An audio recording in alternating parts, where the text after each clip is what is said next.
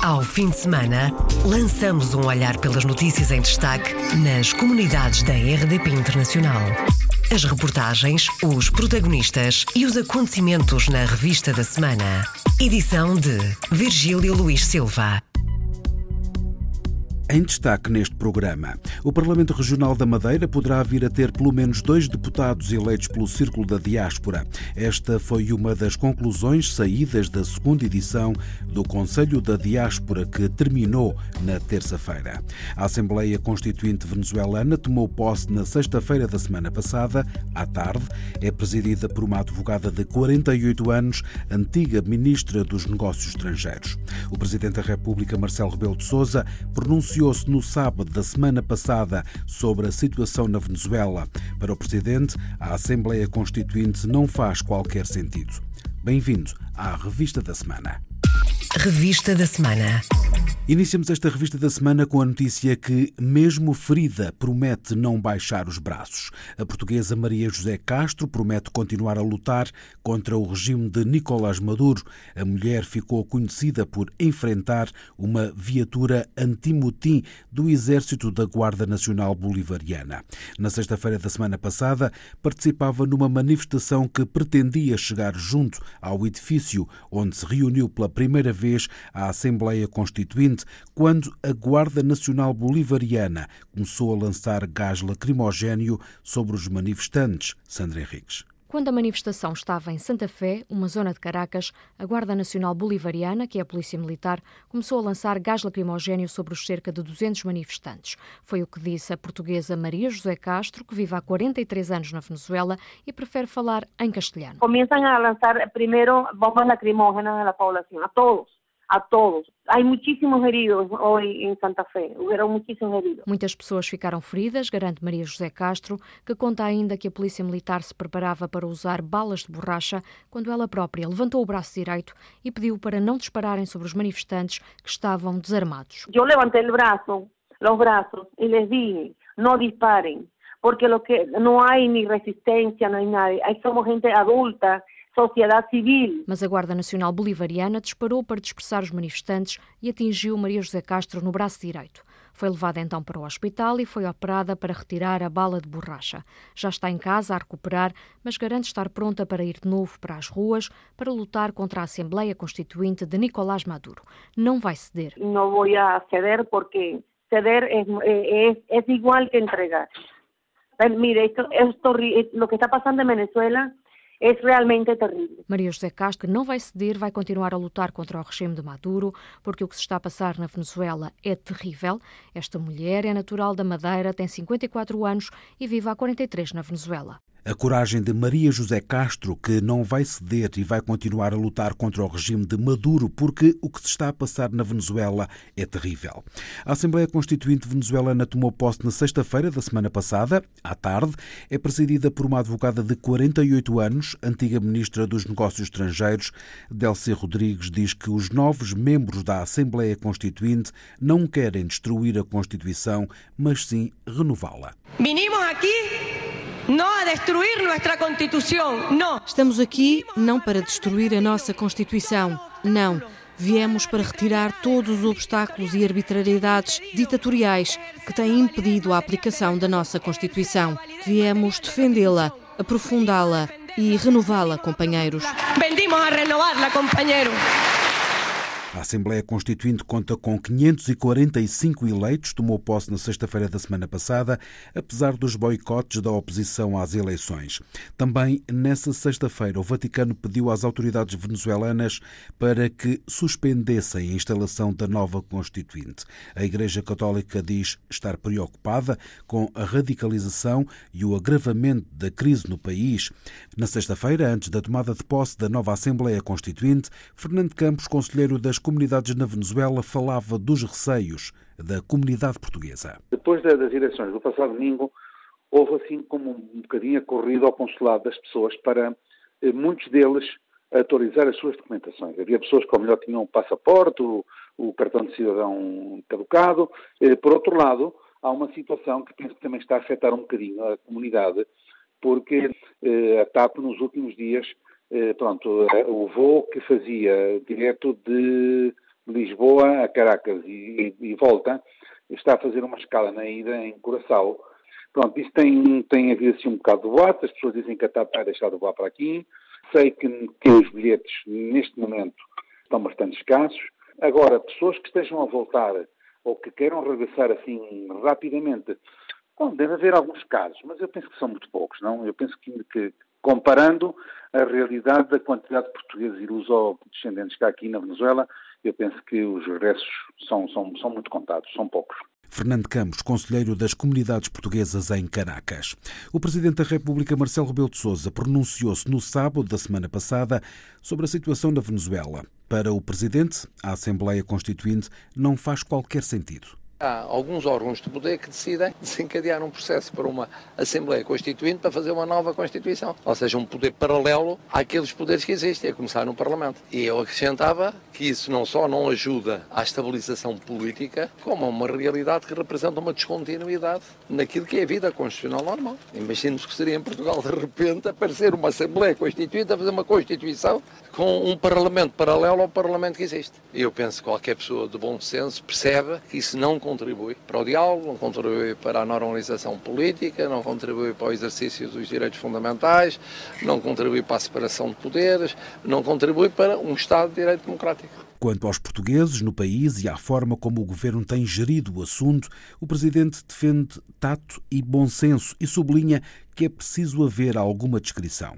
É evidente que também o bom senso indica que há nesse acompanhamento certas realidades que, por natureza, devem ser mantidas discretas. Eu compreendo que eh, às vezes é tentador, as pessoas estão preocupadas e querem saber, mas eh, o que é que há e como é que há e em que termos é que há para as várias situações uh, existentes. Mas o bom senso aponta para que haja matérias permanentemente o governo têm de tratar, as autoridades têm de tratar e não vão divulgar na praça pública. Porque o divulgar na praça pública não protege os nossos cidadãos, desprotege-os. Penso isso, mas enfim, é uma questão de sensatez. Declarações no sábado da semana passada à tarde do Presidente da República à margem de uma visita aos conselhos da região centro afetados pelos fogos. Ainda quanto à Venezuela, a Organização do Comércio da América do Sul tomou a decisão de não aceitar politicamente o país até que a democracia seja reposta. A Venezuela já tinha sido suspensa temporariamente em dezembro, em termos comerciais.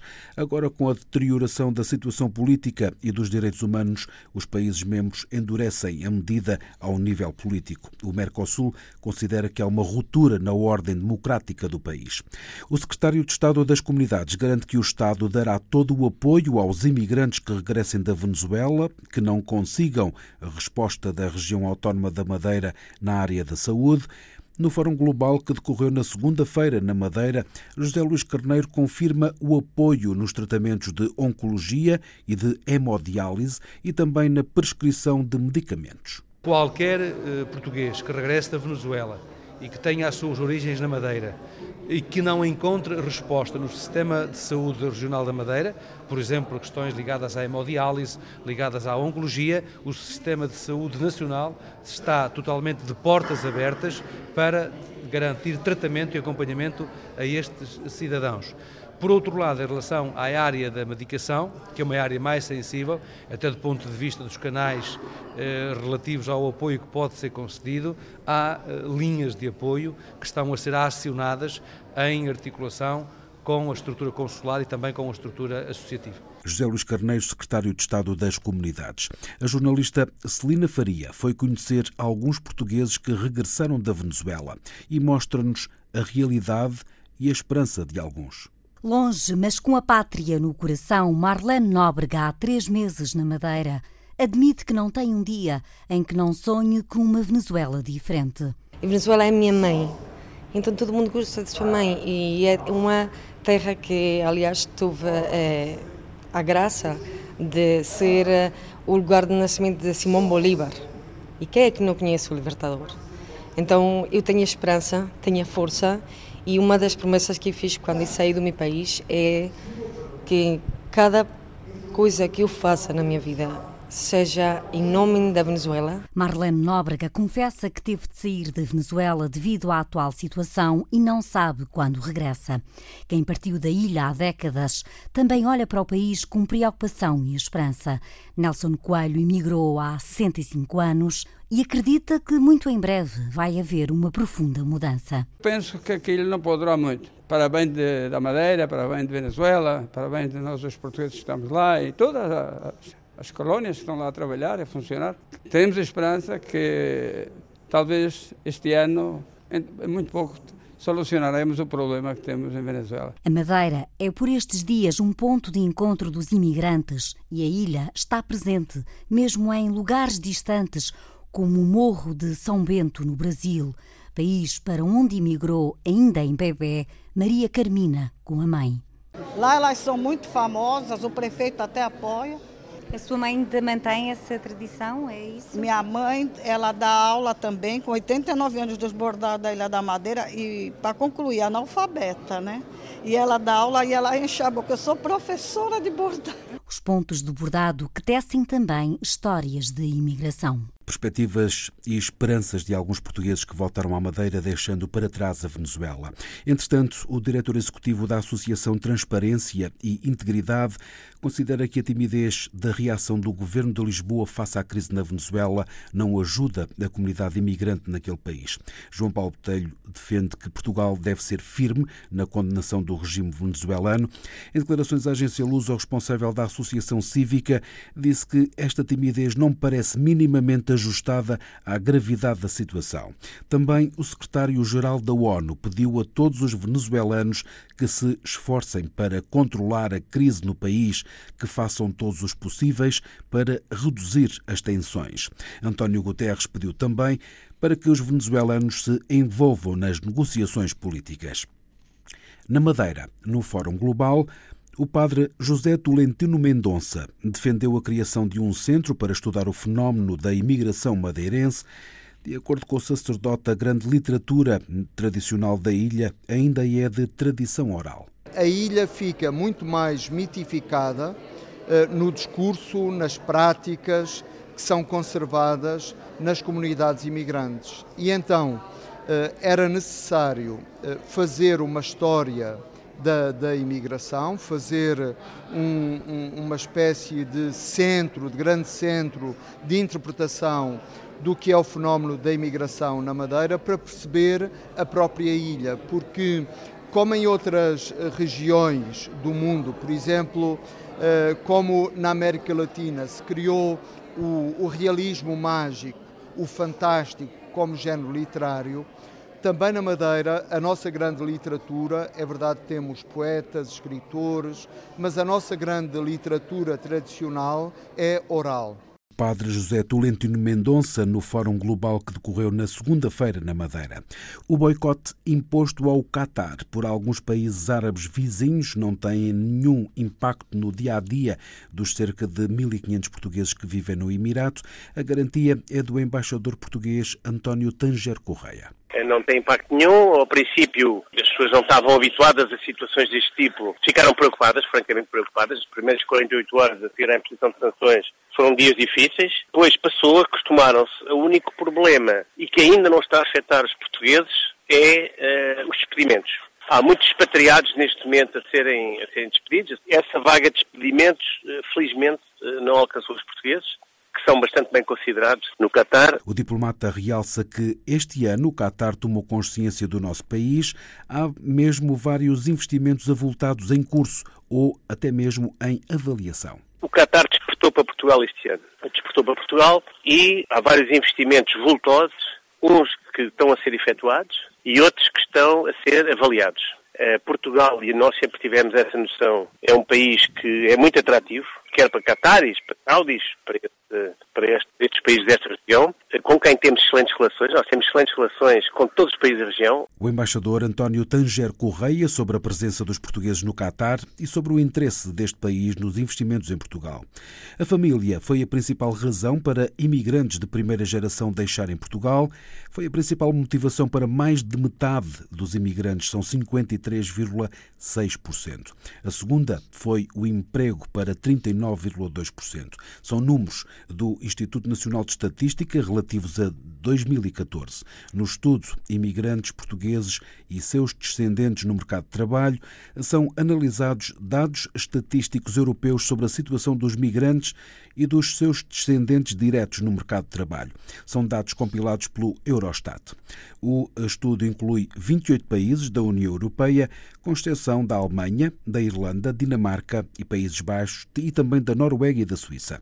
Mais detalhes deste estudo com a jornalista Lourdes Dias. Os dados são de 2014 e revelam que há perto de 2 milhões de portugueses a residirem em vários países da Europa. Cerca de 1 milhão nasceram em Portugal, mas deixaram o país. Perto de 800 mil são filhos de portugueses que vivem em países como França, Suíça, Espanha, Reino Unido e Luxemburgo. O Instituto Nacional de Estatística refere que esta população portuguesa que vive na Europa é mais jovem do que a residente em Portugal e mais nova do que a população dos países de acolhimento. Mais de um terço dos imigrantes está na faixa etária dos 25 aos 39 anos de idade. Imigrantes mais instruídos, os dados do INE mostram que um quarto dos imigrantes de primeira geração tinha já a formação superior. Saíram do país à procura de emprego ou então por motivos familiares. Em 2014, há três anos, a taxa de emprego era mais elevada para os imigrantes de segunda geração, cerca de 80% participam ativamente no mercado de trabalho dos países de acolhimento. Família e emprego, principais razões que levaram os imigrantes de primeira geração a rumarem a outros países. O Parlamento Regional poderá vir a ter pelo menos dois deputados eleitos pelo Círculo da Diáspora. Esta foi uma das conclusões saídas da segunda edição do Conselho da Diáspora que terminou na terça-feira. Pedro Felipe Costa. É um dos primeiros trabalhos para o início do próximo ano parlamentar. A Madeira quer alterar a lei eleitoral para eleger deputados pela diáspora. Eh, contamos muito em breve, no início do, da próxima sessão legislativa da Assembleia, uh, apresentar uma proposta legislativa no sentido precisamente de garantir esse direito de participação política através do voto aos nossos conterrâneos. Essa proposta é uma, é uma proposta de proposta de lei à Assembleia da República, porque só a Assembleia da República tem competências para alterar a lei eleitoral. O objetivo passa por eleger pelo menos dois deputados. Terá que ser aprovada na Assembleia Legislativa da Madeira e ser presente à Assembleia da República para, para, para discussão e votação e aprovação. Pronto. Quais seriam as possibilidades de se eleger? Uh... A ideia é que, à semelhança do que existe para na Assembleia da República, possamos ter um número, um, um número de, de, deputados que possa ser eleito pela, pela diáspora madeirense. Pelo menos dois deputados possam ser, possam ser eleitos pela, pela diáspora. O secretário regional com a tutela das comunidades diz que só assim estará representada no Parlamento Insular toda a família madeirense. Esta foi uma das conclusões do Conselho da Diáspora, alinhado pela posição europeia de condenar a violência na Venezuela. Sérgio Marques defendeu uma posição diplomática moderada em nome dos interesses dos portugueses radicados naquele país. O Conselho constatou que outras posições mais, diria, mais agressivas por parte de outros países não tiveram, não tiveram consequências e, pelo contrário, no que, no que respeita aos interesses da, das, das, dessas comunidades, desses países, essas comunidades não viram os seus os interesses uh, salvaguardados. E, e, daí que uh, também isso tenha sido em conta na definição da posição do, do Conselho. Apenas 12 dos 21 conselheiros estiveram presentes no Funchal. Neste encontro, a TAP foi censurada por não ter uma ligação à África do Sul. Foi igualmente pedido ao governo regional que mantém a defesa dos imigrantes lesados pela Banca Nacional e reafirmado todo o apoio ao investimento da diáspora na Madeira. As conclusões do segundo encontro do Conselho da Diáspora, que terminou na terça-feira na Ilha da Madeira. Na passada quarta-feira foi alcançado um compromisso satisfatório para os imigrantes lesados do BES. A solução foi negociada com o novo banco e contou com o apoio do governo. Num prazo de três anos, vai ser possível recuperar em 75% do dinheiro investido. No entanto, os imigrantes terão de desistir das ações judiciais contra o novo banco. Para Luís Marques, da Associação dos Imigrantes Lesados do BES, o acordo alcançado é bom, mas ainda há pendentes. Atualmente, os imigrantes lesados do BES têm uma solução satisfatória para a maioria dos produtos. Essa solução foi eh, desenvolvida pelo novo banco, com o acompanhamento do, do governo, mas fica uma parte fica pendente. Temos, temos dois produtos que atualmente há uma solução, mas essa solução não é satisfatória. Portanto, nós vamos continuar a trabalhar nesse sentido. Há um compromisso também eh, da parte do, do novo banco e do, do governo de nos ajudar a encontrar uma solução também satisfatória a esses dois produtos que no dia 2 não estamos satisfeitos com, com, com, com o que está a ser apresentado. Até ao final do mês, os imigrantes que quiserem aderir à solução alcançada na quarta-feira irão assinar um acordo com o novo banco. São cerca de 4.400. Luís Marques explica que nos próximos três anos a recuperação de créditos será feita em várias etapas. Há uma fase preliminar, portanto, de, de desmantelamento desse, desses, desses veículos. Nos três anos poderão, vão, eu diria até, vão recuperar no mínimo esse 75% do, do, do capital investido, com pretensão a mais. Mais do que 75%? Sim, com pretensão a mais. As negociações vão continuar, mas para já a solução encontrada é satisfatória para a maioria dos imigrantes. A solução proposta pelo novo banco não tem nada a ver com a regulamentação recentemente aprovada no Parlamento para a recuperação de créditos antigos do BES.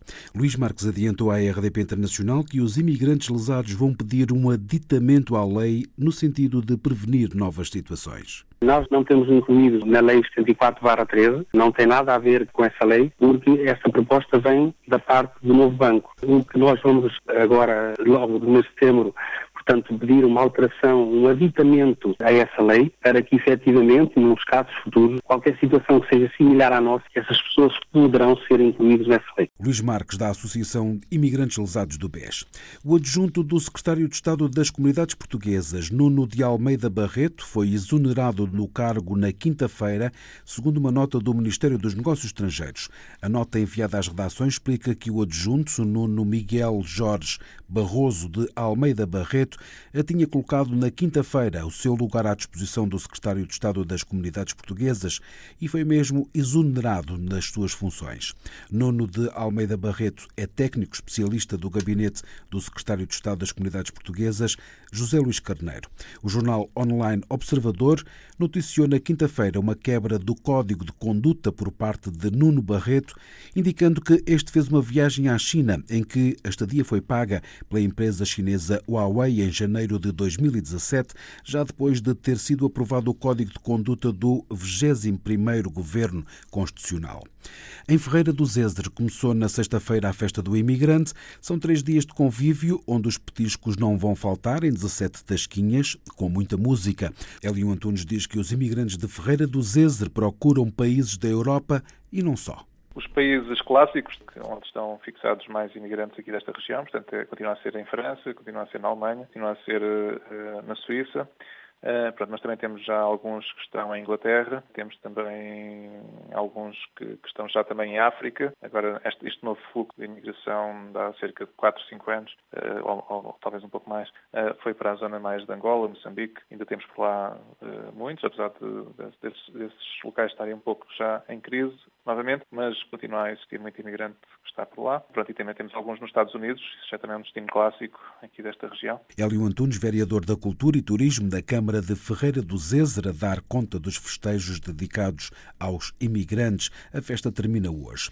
Encerramos esta revista da semana com a notícia que nas Caldas da Rainha, na quarta-feira, festejou-se o Dia do Imigrante. Um dia dedicado a mil caldenses que vivem no estrangeiro. Francisco Antunes, que veio dos Estados Unidos, diz que os seus conterrâneos estão em todo o mundo. Eu creio que os imigrantes das Caldas da Rainha são quase como uns pardais que há que chamam de pardal telhado, há em toda a parte do mundo. Eu por toda a parte tenho passado, tenho encontrado caldenses, tenho encontrado imigrantes em toda a parte do mundo. Francisco Antunes, já reformado, imigrante nos Estados Unidos há mais de 50 anos, começou por trabalhar nas obras e construiu uma empresa. Os caldenses nos Estados Unidos são bem vistos. Há muitos imigrantes em países europeus, talvez mais que nos Estados Unidos, mas a nossa comunidade caldense nos Estados Unidos é uma comunidade grande, bem vista. Hoje temos aqui o lançamento de um livro que é a 17 freguesia, que nós, a Associação Regional Caldense, como é tão concluída e como ia tanta gente, chegou a ir daqui o Presidente da Câmara Municipal e os presidentes junto da freguesia, que eles deram a nós, imigrantes dos Estados Unidos, o nome da 17ª freguesia. São tantos os imigrantes das Caldas da Rainha nos Estados Unidos que chamam a Associação Regional Caldense Newark a 17ª freguesia do Conselho.